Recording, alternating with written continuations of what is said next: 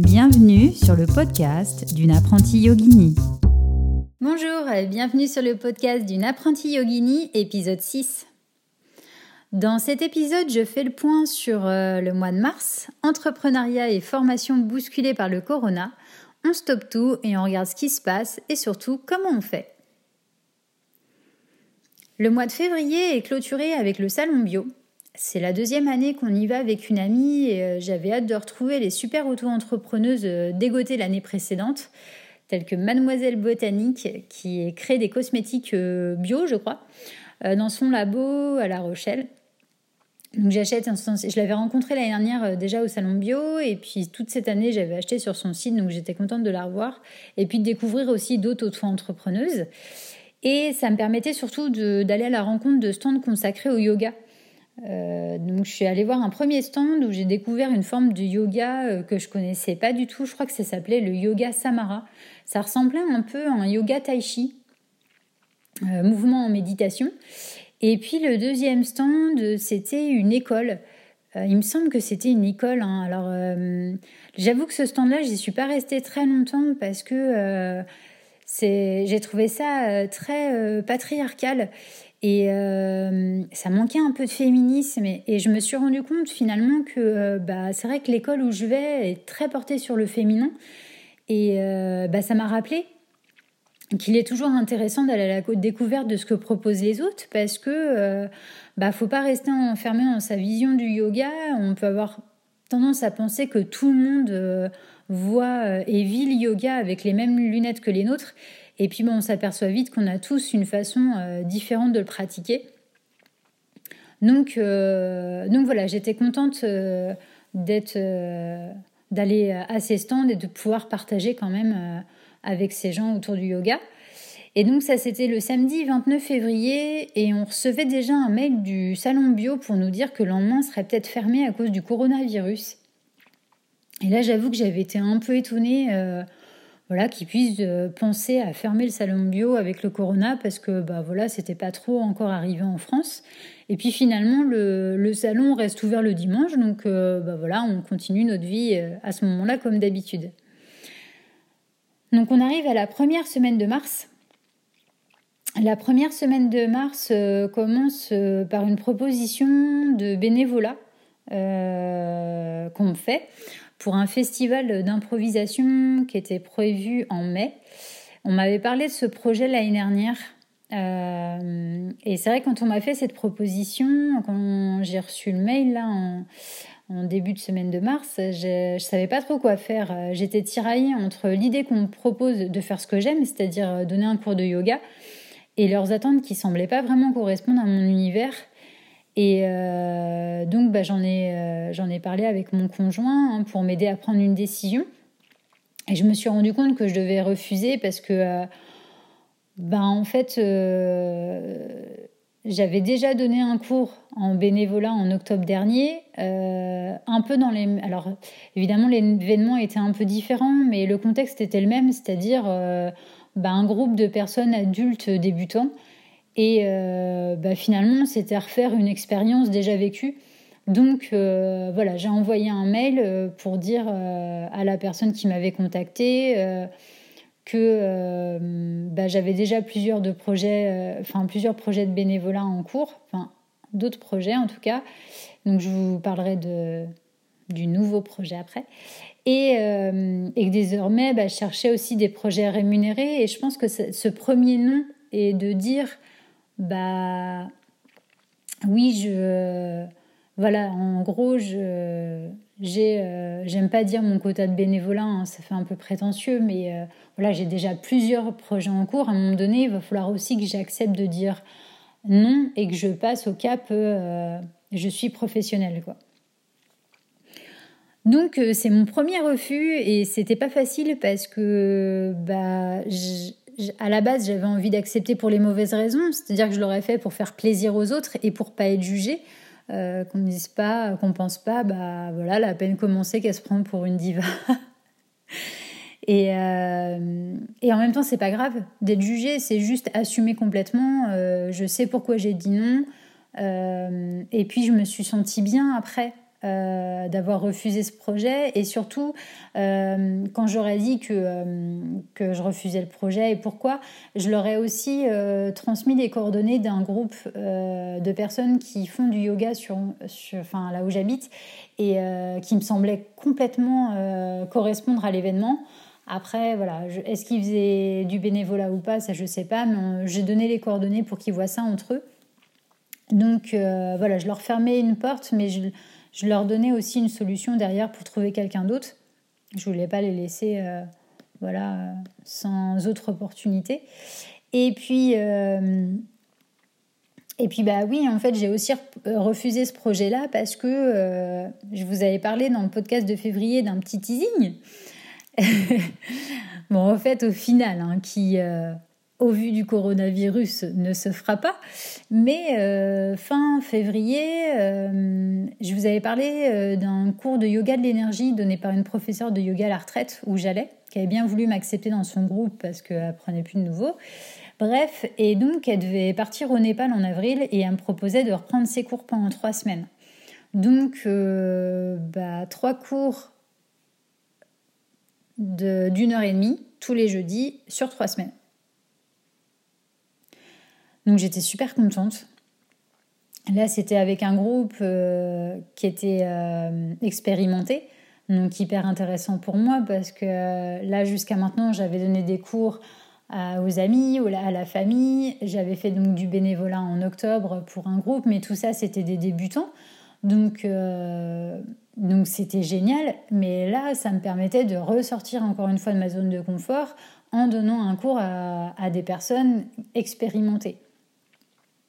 J'avais déjà donné des, des, cours pendant des retraites de méditation à des amis qui faisaient du yoga depuis longtemps. Donc, euh, donc en plus de ça, ça me, ça me... après je les, je les connaissais. Donc euh, ça me donnait un petit peu, euh, voilà, un peu de courage d'avoir un, un, groupe complet d'expérimenter. et donc c'était une super expérience. Donc c'est reporté. Pour l'instant, pour avril, c'est annulé. Mais, euh, mais elle me disait que bah, dès qu'elle aurait l'occasion de, de, partir en voyage, euh, normalement, je devrais reprendre ses cours. Donc, euh, c'était vraiment sur, voilà, un beau oui, un premier non. et, et donc, le bénévolat, comment choisir son projet? Parce que si jamais euh, vous posez peut-être la question, bah oui, euh, ok pour le non, ok pour le oui, mais si jamais on a un projet de bénévolat, euh, comment est-ce que ça s'organise? Quelles questions on peut poser? Comment savoir si le projet va nous correspondre ou pas? Dans ce cas-là, il faut bien tout définir avec la personne que vous avez au téléphone. Donc, quand j'ai eu la première proposition de bénévolat, j'ai contacté ma prof et je lui ai dit, bah voilà, moi j'y connais rien comment ça se passe, quelles questions il faut poser, euh, comment savoir si le projet me correspond ou pas, si je suis faite aussi pour ce projet ou pas. Et donc on a défini toute une liste de questions, euh, à savoir bah, qu'est-ce que la personne euh, attend de vous, quel est son projet, comment elle voit l'événement, qu'est-ce qu'elle attend de votre cours.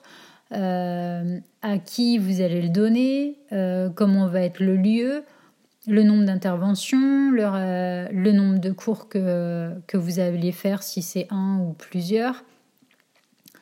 Dans le yoga, bah, c'est bien de savoir euh, à quelle heure euh, va avoir lieu l'événement. Alors, de toute façon, on l'a, hein, l'heure. Hein. Mais c'est important de le savoir dès le début parce que bah, notre cours va être défini par cette heure. si jamais c'est un cours le matin, le midi ou le soir, bah forcément, on va pas préparer le même cours. Donc, c'est important de, pour nous de le savoir dès le début. Euh, je leur ai demandé aussi de fournir le matériel. Et ça, euh, sans ma prof de yoga, je pense que j'aurais pas osé demander. Et, euh, et donc, j'ai dit, bah voilà, moi je viens, mais par contre, je fournis pas le matériel. Par contre, bah, si vous avez besoin, je peux vous indiquer des magasins dans notre ville qui prêtent des tapis gratuitement pour les associations. Mais euh, c'est vrai que j'aurais eu tendance à euh, vouloir aller à droite, à gauche pour chercher le matériel. Et en fait, euh, bah non, on fait déjà un cours gratuit, donc bah, c'est à eux de nous fournir tout ce qu'il faut pour qu'on puisse faire notre cours gratuitement. Et ça, j'avoue que si, si on m'en avait pas parlé, j'aurais peut-être pas osé demander.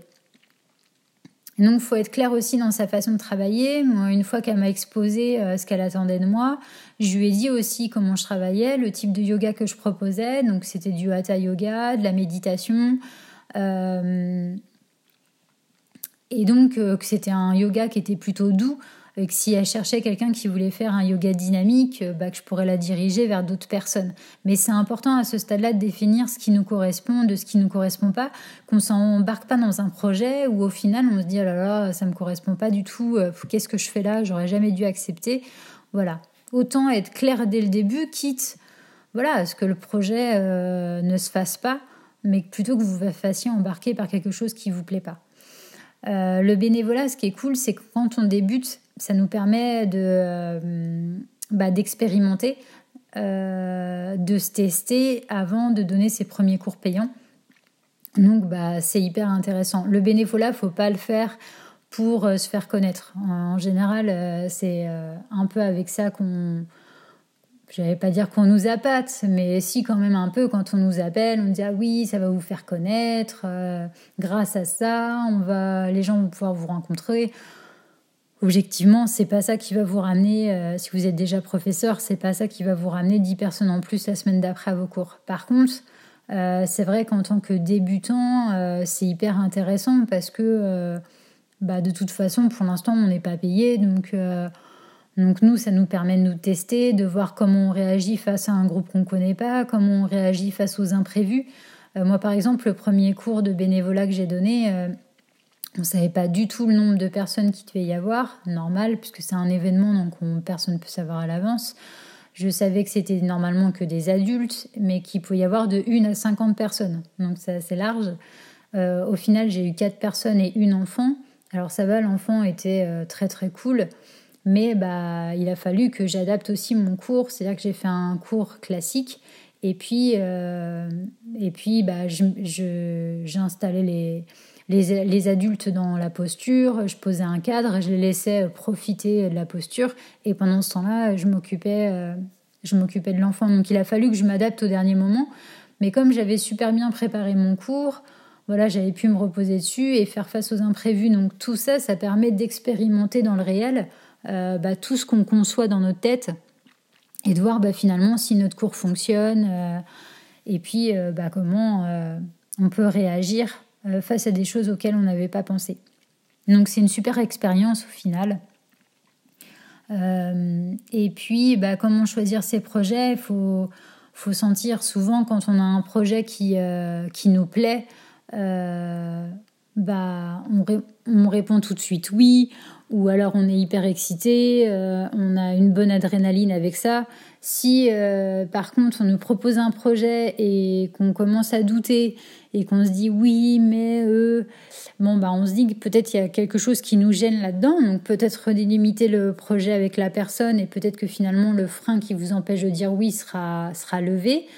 Euh, si par contre ce sentiment euh, perdure au fil de la conversation, à un moment donné, il vaut mieux dire non à un projet qui ne vous correspond pas. Et je pense qu'on le ressent en fait quand il y a, il y a quelque chose qui, qui nous convient ou qui ne nous convient pas. Donc, euh, bah voilà, j'espère que ça vous aura aidé un peu si euh, vous êtes en pleine euh, transition comme moi, école et devenir professeur, et que vous avez des projets de bénévolat en cours et que vous vous posez des questions s'il faut accepter ou pas. J'espère que tout ça, ça pourra, vous donner des pistes en tout cas pour avancer.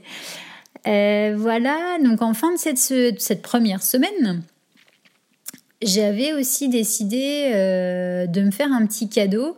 Et là, sans le savoir, euh, j'allais euh, doucement mais sûrement vers une gestion des émotions.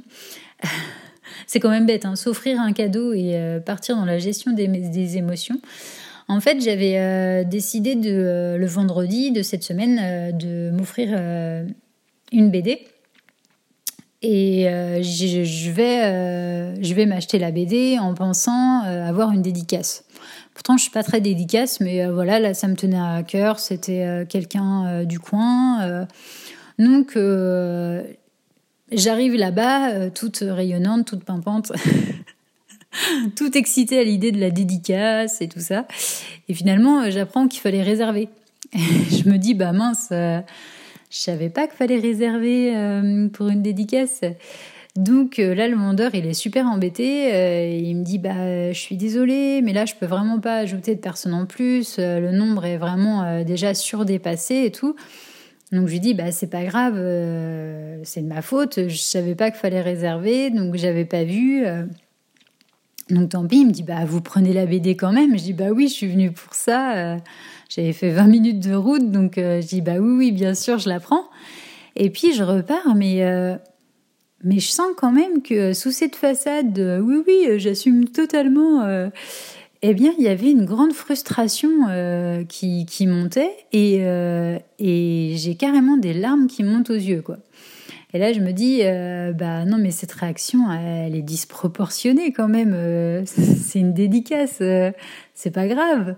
Et mon premier réflexe, c'est de rejeter la faute sur l'extérieur, c'est-à-dire tout de suite, vous savez, il y a ces espèces de pensées là euh, super positives hein, qui vous disent ouais super, t'as fait 30 minutes de route euh, juste pour ça quoi, un aller-retour, euh, un vendredi dans le centre-ville alors que t'aurais pu faire ça dans la semaine tranquillou avec moins de monde.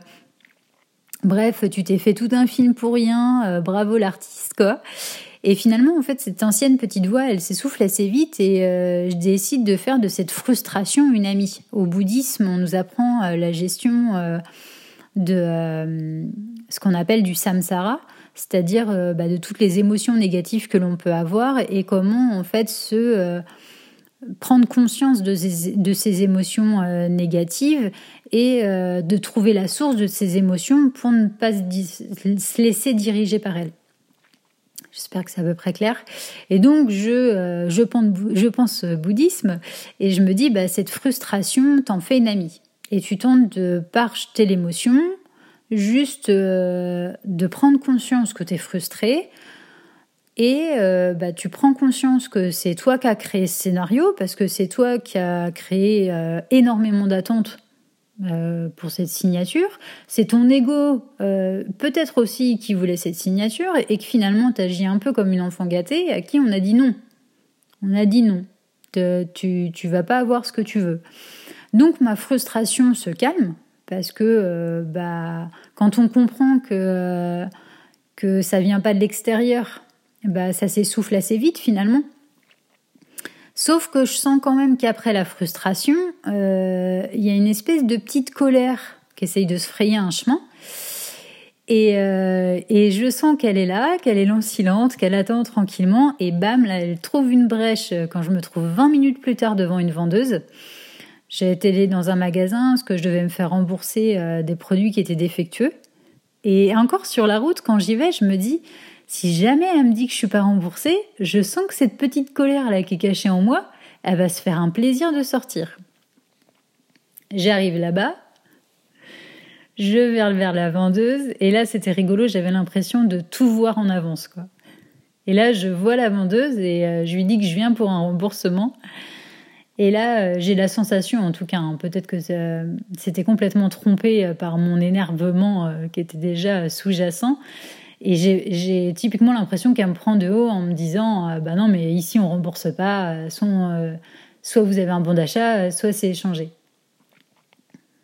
Et là, autant dire que ma colère se fait plaisir. Elle n'attendait que ça pour, pour prendre toute la place qu'il faut. Et là, là c'est un petit combat. Quoi. Là, je lui dis Non, mais vous rigolez, vous êtes les derniers des Mohicans à ne pas rembourser dans une société où où euh, on devient minimaliste, euh, c'est n'importe quoi, je viens jamais chez vous, euh, je vais être obligée d'acheter quelque chose dont j'ai pas besoin pour vous faire plaisir. Enfin bref, je me lance dans un laïus. Au final, notre petit combat de coq s'arrête. la vendeuse me dit bah va falloir que je vois avec la direction. Je dis bah très bien, vous allez voir avec la direction. Enfin bref, on voit que ma colère se fait plaisir. Hein. Bref, je je gagne sans gagner hein, parce que voilà, elle va se renseigner. Et je sors furibonde du magasin et tout ça en ayant quand même une petite conscience à côté qui me dit quand même, là tu te rends compte que euh, tu te laisses complètement envahir par ta colère, quoi. Et, euh, donc je me dis, bon bah là j'ai 20 minutes de route pour réfléchir à tout ça. Parce que le chemin d'une apprentie yogini, bah, c'est un travail à vie, hein, c'est pas que sur le tapis. Donc je me dis, bah, réfléchis à cette colère. Qu'est-ce que. Sois vraiment honnête avec toi. Donc au début, euh, bah, l'esprit il dit, ah là, ça m'a fait du bien hein, de me mettre en colère contre elle. Et puis finalement, euh, quand on y pense, on se dit bah oui, mais finalement, qui c'est qui vit avec cette colère Qui a subi cette colère Bah c'est essentiellement toi, parce que la colère, elle était là avant que tu la vois. La colère, elle s'est déchaînée quand elle était là, mais quand tu es reparti, ta colère, elle était toujours là. Donc au final, euh, cette colère, euh, bah, qui c'est qui subit le plus C'est toi. Si ça se trouve, en plus, la vendeuse, euh, elle n'avait rien à faire tu t'énerves ou que tu t'énerves pas. Donc au final, c'est toi qui as tout subi. Voilà, du début jusqu'à la fin, quoi. Donc, je comprends que cette frustration et cette colère sont créées uniquement par mon esprit, et non par les événements extérieurs. Et je comprends que euh, bah, je suis la seule créatrice de ces souffrances. Donc, une fois qu'on comprend et qu'on prend conscience de ça, automatiquement, euh, logiquement, hein, euh, quand on s'en rend compte et que ça, les émotions n'ont pas encore pris trop de place. C'est un travail qui est un peu plus difficile quand vraiment on a attendu très très longtemps. Mais là, quand les émotions viennent d'émerger, et qu'on se rend compte de ça assez rapidement, finalement, elles, s'autodétruisent. C'est-à-dire que comme on les alimente pas avec quelque chose d'extérieur à nous, finalement, elles, euh, on peut dire qu'elles meurent dans l'œuf. Et donc, euh, une fois arrivée à la maison, j'étais calme. Et j'étais quand même, rappelons-le, heureuse de m'être fait un cadeau. C'était quand même l'essentiel du truc, parce que j'aurais pu, en plus de ça, passer à, côté de ce qui était quand même super chouette, euh, m'être offert euh, la BD à lire. Et donc, c'était quand même le principal. Donc, cette première semaine est assez rigolote, parce que euh, de mon côté, je dis un premier nom pour le bénévolat. Et à la fin de la semaine, l'univers me dit non en me refusant une signature. Donc voilà, je trouvais que les runes du sort étaient euh, plutôt rigolotes. Et ça nous fait passer à la deuxième semaine de mars. Et cette deuxième semaine de mars, elle est un peu plus portée sur euh, l'auto-entrepreneuriat, donc euh, toujours dans la notion de, rencontre avec des auto-entrepreneuses pour voir comment je vais créer mon entreprise. Et donc là, le lundi, dès le lundi de début de semaine, Excusez-moi, on est le 9 mars et donc je vais à un événement qui s'appelle 9 mars 9 femmes. C'est un événement qui est organisé par la BGE. Je crois que c'est la première année qu'ils font ça, mais je suis pas sûre. C'est la boutique de gestion d'entreprise dont je vous avais parlé euh, dans d'autres podcasts. Et j'ai connu cet événement par une amie et donc, euh, bah, c'était en plus le lieu était hyper sympa parce que c'était installé dans un café euh, d'un théâtre euh, où je vis. Et donc, on payait notre entrée, on avait un café gourmand offert. Et donc ça, c'était cool pour pouvoir parler à la fin avec mon ami. Et surtout, il y avait donc neuf femmes avec neuf stands qui étaient là pour présenter leur activité. La plupart étaient en reconversion professionnelle et euh, donc de parler de leur activité, de montrer leurs projets, et puis aussi, si on avait besoin, euh, bah, de parler avec elles de la création d'entreprise, comment elles avaient fait pour en arriver là. Donc bah, pour moi, c'est toujours hyper intéressant euh, d'aller à la rencontre de, personnes qui ont déjà fait ce travail avant moi. Et là, j'ai rencontré deux femmes qui étaient, qui étaient top. La première, son projet, je l'ai adoré. Ça s'appelait, en fait, à créer un wine truck donc un, camion à vin.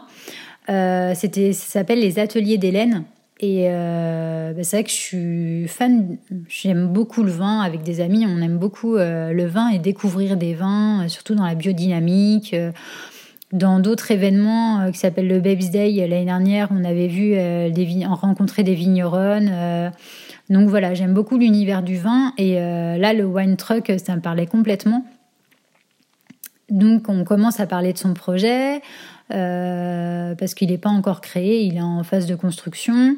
Et puis euh, on parlait aussi des lieux où elle pouvait euh, bah, s'installer parce que bah, il faut qu'elle ait des autorisations. Donc voilà. En plus c'était pour moi l'opportunité de lui donner des idées de lieux puisque j'adore donner des idées. Et sur son stand à elle, il y a une autre créatrice qui arrive et on commence à causer toutes les deux. Et elle me dit que elle, donc je lui demande quel était son nouveau projet. Et donc elle est devenue conseillère immobilière. Et elle me demande le mien. Et, je lui dis bah, devenir professeur de yoga.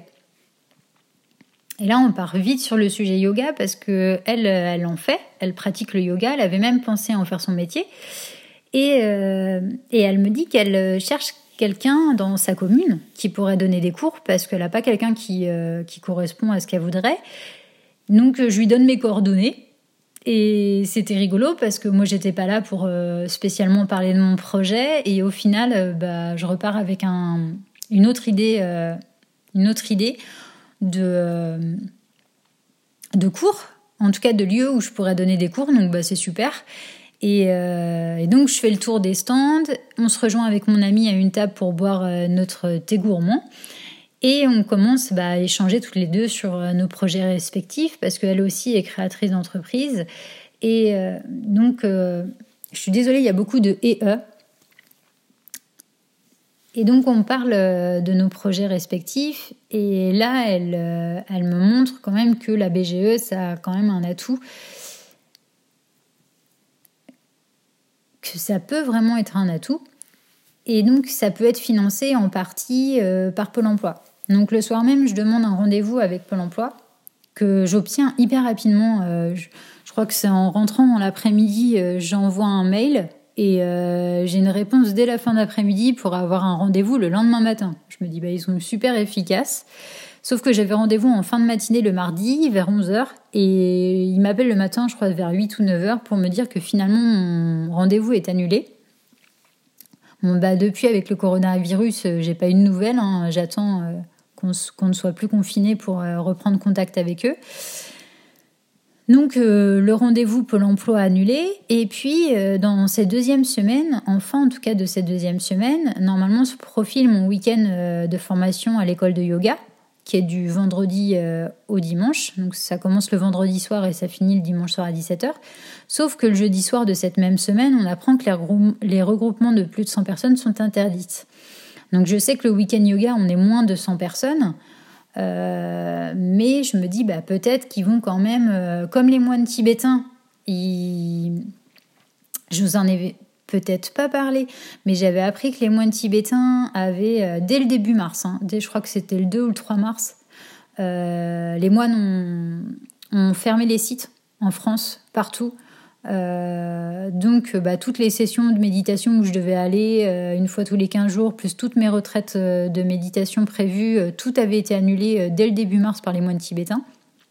J'avais été un peu étonnée, d'ailleurs, qui ferment parce que bah, en France rien n'était fermé à ce moment-là, donc je m'étais dit, bah, dis donc, ils prennent ça au sérieux. Je, trouvais ça un peu bizarre. Je comprendrais après plus tard qu'ils étaient largement en avance sur nous concernant l'information en tout cas. Et donc je me dis, bah oui, comme il y a déjà les moines qui ont fermé les sites, le président qui empêche le de plus de 100 personnes, peut-être que euh, voilà, le week-end yoga va être annulé.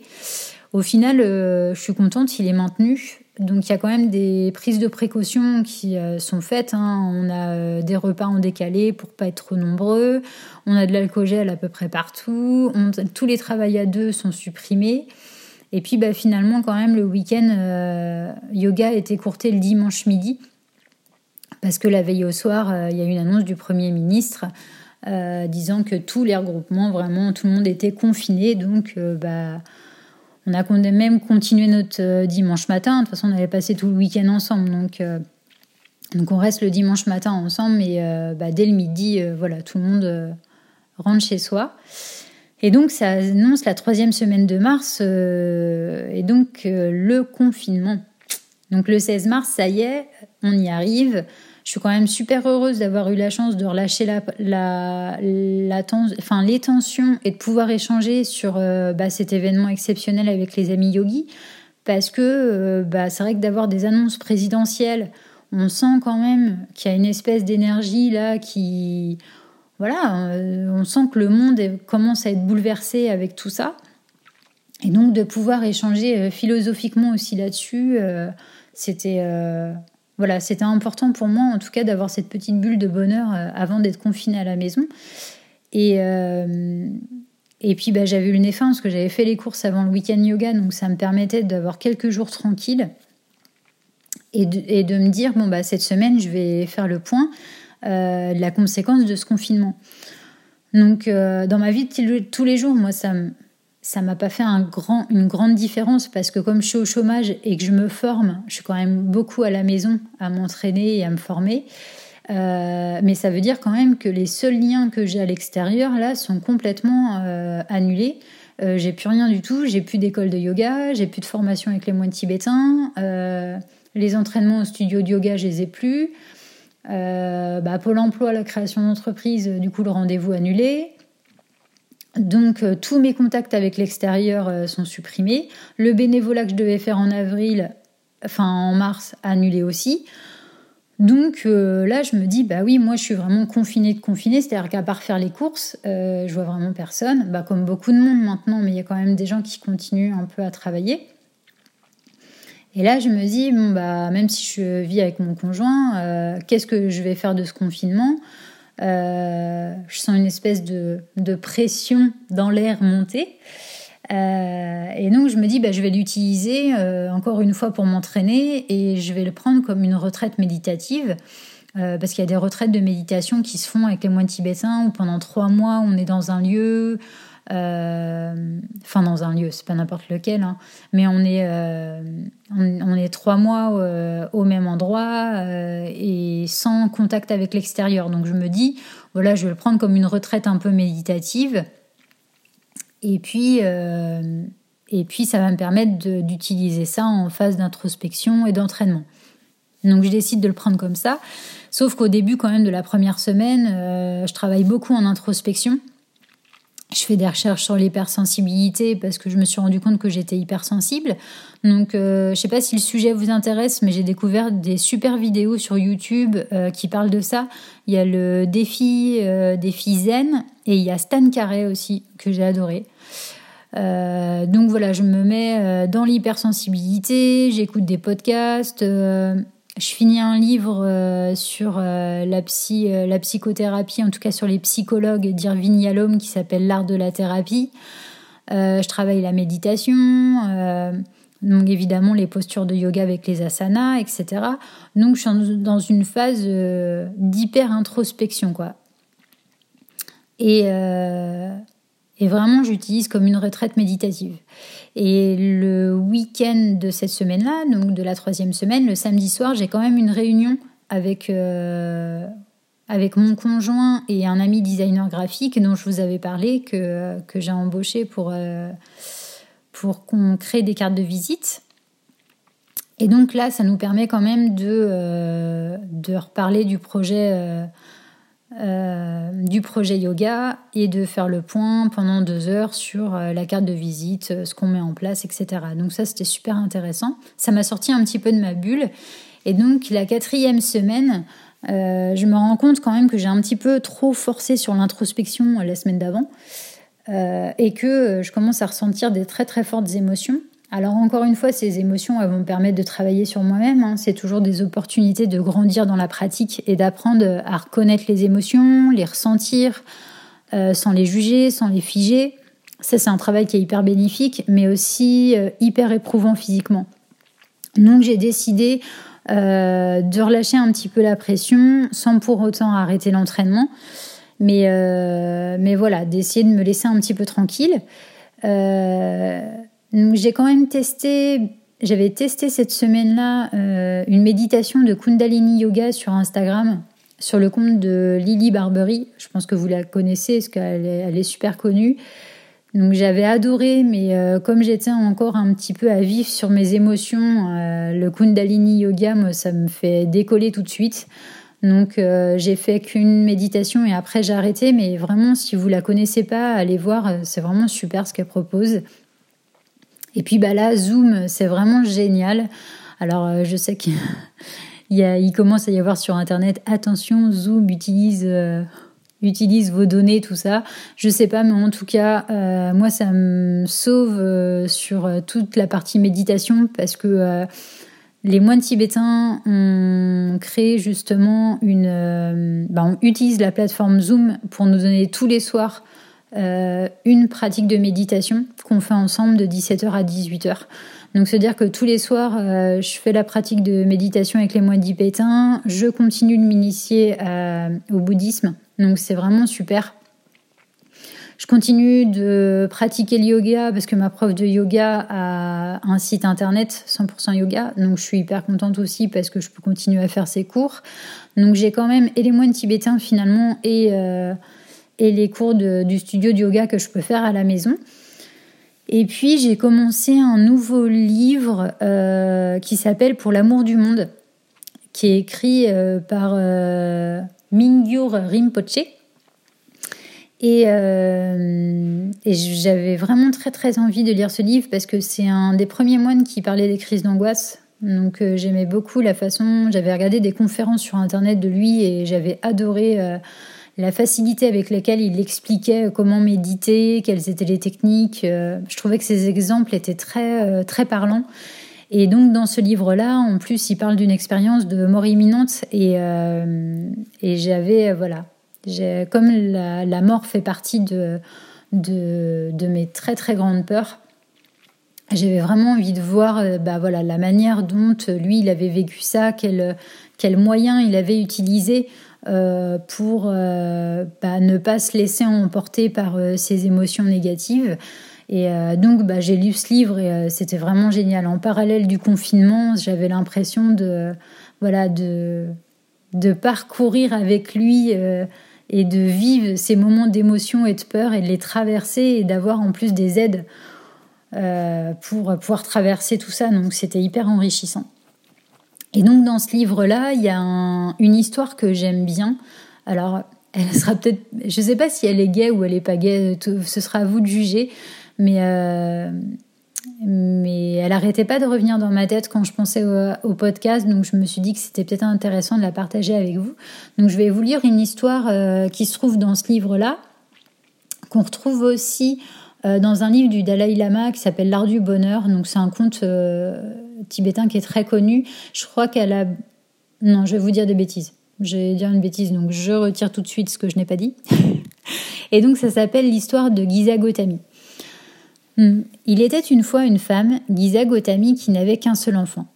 Elle l'aimait évidemment de tout son cœur, seulement un jour, malheureusement, alors qu'il commençait à peine à faire ses premiers pas, l'enfant vint à mourir. Dévastée par cette mort et plongée dans un profond chagrin, Giza Gatomi se mit désespérément à la recherche d'un remède qui rendrait la vie à son fils. Fille d'un homme très riche, elle alla à la rencontre de tous ceux qui pouvaient le ressusciter. Les gens commençaient à penser qu'elle était devenue folle, et un homme, sage, voyant son état, lui dit d'aller voir le Bouddha. Lui saurait quoi faire. Giza Gotami, alla voir le Bouddha, lui demanda Peux-tu préparer un remède qui rendra la vie à mon enfant? Apporte-moi une poignée de graines de moutarde, fait le Bouddha. Chacune de ces graines devra provenir d'un foyer qui n'a jamais connu la mort. La femme acquiesce et alla de maison en maison à la recherche de graines de moutarde. Dans chaque maison, les gens acceptent de lui remettre cette graine, mais quand elle leur demande si quelqu'un est mort dans cette maisonnée, elle ne peut trouver aucun foyer que la mort n'ait pas visité.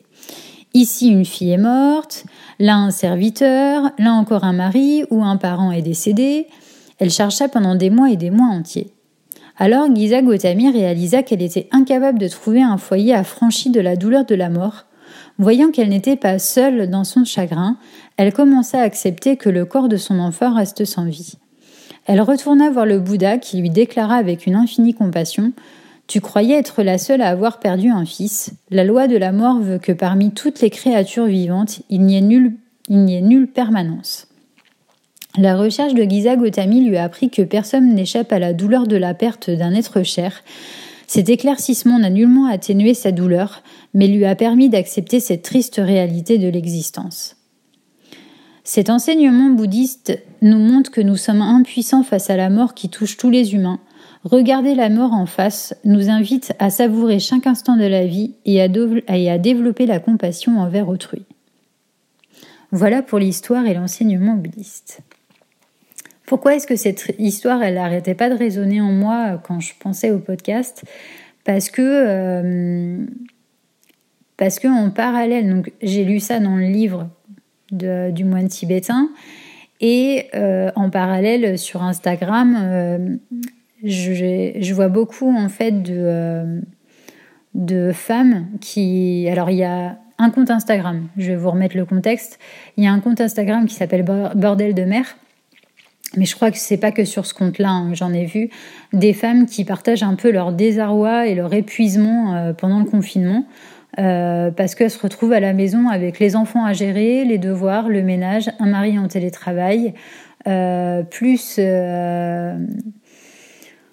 ce qu'elles ont déjà habituellement à faire et la culpabilité de ne pas réussir à être une Wonder Woman. Et quand j'ai lu cette histoire de cette femme, mais j'ai vu plein d'autres histoires aussi de femmes aussi. Euh, alors je pense qu'il y a des hommes aussi, hein, c'est pas pour faire du euh, féminisme, euh, mais c'est juste que voilà, c'est pas le premier entre guillemets reportage que j'entends là-dessus.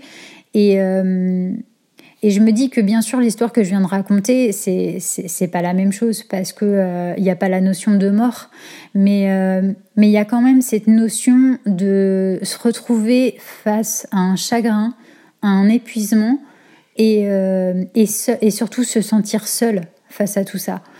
Et j'avais envie de dire à cette femme, mais vous vous êtes pas seule. et je crois que profondément que certains d'entre nous, évidemment pas tout le monde, mais, quand vraiment on n'en peut plus de sentir qu'on n'est pas seul face à une situation qui nous accable, ça peut nous donner le courage de trouver la force de changer cette situation, d'accepter de ne pas pouvoir tout contrôler, de lâcher prise, euh, de faire une pause, de demander de l'aide si c'est nécessaire. Demander de l'aide, ce n'est pas un signe de faiblesse, bien au contraire. Ça montre qu'on a pris conscience de ce qui était bon ou pas pour nous et qu'il existe des solutions.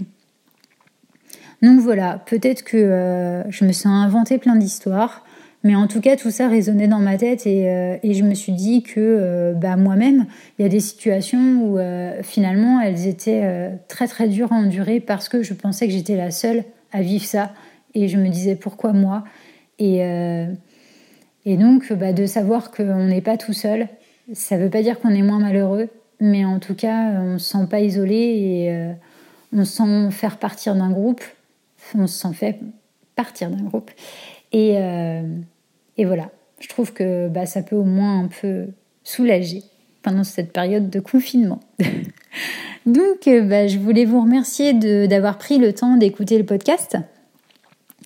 N'hésitez pas à commenter, à mettre des étoiles. Si jamais vous avez des questions, j'ai un compte Instagram qui s'appelle Yogi donc n'hésitez pas à poser des questions en MP et puis euh, voilà, je pourrais peut-être pas répondre à, tout hein, parce que je suis comme vous, hein, je, grandis tous les jours. Mais euh, si jamais vous avez des questions, surtout vous n'hésitez pas à venir vers moi. Et puis bah, surtout, euh, prenez bien soin de vous et prenez soin de vos familles. Je vous dis à très bientôt